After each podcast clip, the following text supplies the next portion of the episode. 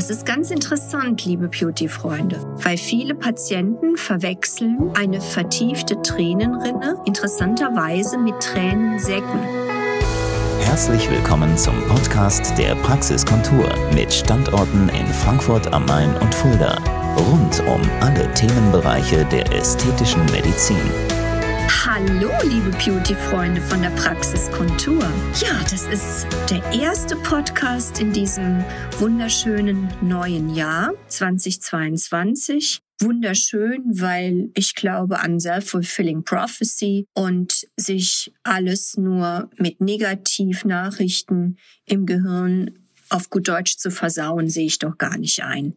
Deswegen reden wir heute wieder über schöne Sachen und dazu gibt es für mich ein Thema zu berichten, das sowohl unsere männlichen als auch weiblichen Patienten gleichermaßen betrifft. Und zwar geht es um die sogenannte Tränenrinne. Es ist ganz interessant, liebe Beauty-Freunde, weil viele Patienten verwechseln eine vertiefte Tränenrinne interessanterweise mit Tränensäcken. Was ist denn der Unterschied eigentlich? Das ist ganz schnell erklärt. Um das Auge herum verläuft eine ganz dünne Muskelplatte, der sogenannte Augenringmuskel. Wenn dieser im Laufe des Lebens, der Jahrzehnte so langsam schlapp macht, dann kommt es auch zum typischen Erschlaffen des Oberlides mit gern genanntem Dackelblick, so dass man kaum noch die Wimpern erkennt. Und natürlich im Unterlidbereich kommt es sehr, sehr gerne zur Bildung von Tränensäcken. Das bedeutet, dass sich durch die erschlafften Muskelfasern das Fettgewebe aus der Augenhöhle herausdrückt. Das mogelt sich so zwischen den Muskelfasern hindurch. Und dann hat man am Morgen vor allem, wenn man geschlafen hat, diese Schwellungen.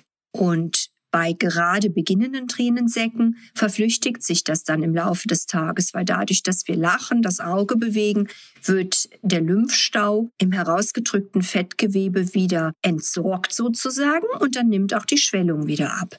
Aber wenn die Muskelplatte, der Ringmuskel weiter degeneriert und sich das Fett dann hartnäckig mehr und mehr durch diese erschlafften Fasern durchdrückt, dann bleiben die Schwellungen uns schön erhalten und in schlimmsten Fällen, ich erinnere an Karl Dall, er wurde viel zitiert in dieser Hinsicht, kommt es dann in vielen Fällen auch zu einer Tränensackbildung bis in die Wange hinein. Natürlich bringen Cremes etc. da nichts. Da hilft dann nur der plastische Chirurg.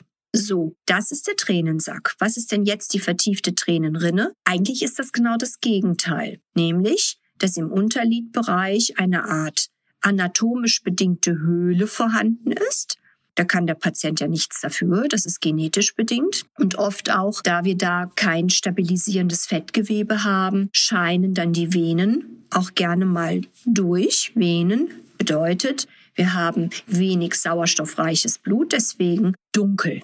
Der zweite Grund für die Verdunklung in der Tränenrinne ist der Augenringmuskel. Je dicker dieser ist, auch dieses ist ja genetisch bedingt, umso dunkler schimmert er durch. Also, damit ist klar, das sind zwei verschiedene anatomische Gegebenheiten. Und jetzt wird's ganz interessant, liebe Beauty-Freunde. Gerade gestern war ein schicker junger Herr bei mir, der sich gewünscht hat, die Tränenrinne zu befüllen, weil sie ihm tiefer vorkommt als vielleicht noch vor drei, vier Jahren. Das stimmt. Im Laufe der Jahre verlieren wir ja auch unser Haltefett. Das schrumpft im Bereich des Jochbeinbogens und das oberflächlichere Fett rutscht der Schwerkraft folgend gegen den Boden hin. Das bedeutet, der Abstand zwischen Unterlidkante und Jochbein wird länger.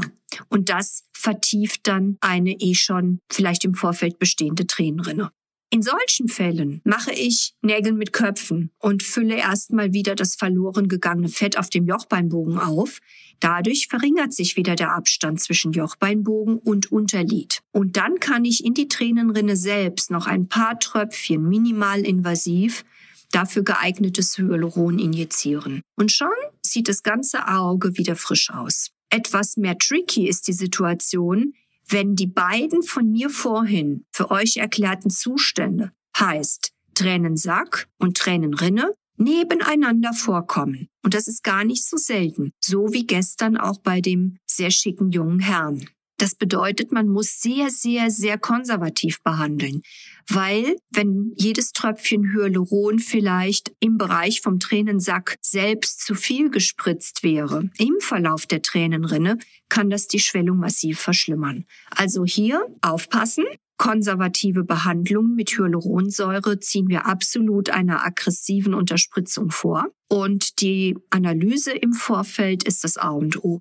Dabei lassen wir grundsätzlich den Patienten mit geradem Augenblick nach vorne schauen und einmal die Augen gegen die Decke heben. So kann ich dann genau unterscheiden, wo ist Tränenrinne, wo ist Tränensack male mir das sorgfältig ein, so dass ich auf gar keinen Fall in den sogenannten No-Show Areas injiziere. Meine lieben Beauty-Freunde, ich hoffe, das hat etwas Licht ins Dunkel gebracht. Was ist Tränenrinne? Was ist Tränensack? Und gerne könnt ihr zu uns kommen, euch beraten lassen oder gern auch eine Videoberatung mit mir genießen. Das überlasse ich euch und wünsche euch in diesem Sinne einen tollen Start ins neue Jahr. Und denkt daran, wir werden schön zusammen alt. Eure Dr. Nicole David. Das war der Podcast der Praxiskontur. Sie finden uns im Steinweg 10 in Frankfurt am Main, in der Friedrichstraße 13 in Fulda, online unter praxis-kontur.de sowie auf Facebook, Instagram und YouTube.